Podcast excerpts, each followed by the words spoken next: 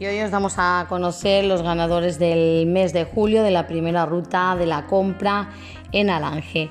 La ganadora del bono dorado ha sido Manoli Macías, que consigue con ese bono dorado 200 euros. Y las ganadoras de los bonos azules son, uno de ellos lo ha conseguido en el sorteo Tina González y el otro bono azul Isabel Sánchez Rodríguez. Ya sabéis que los bonos azules son de 100 euros cada uno. Recordad que mm, a partir de mañana ya podéis pasar por nuestro ayuntamiento de Alange para recoger vuestro premio. Y desde la emisora municipal, deciros a todos enhorabuena y felicidades por haber sido las ganadoras.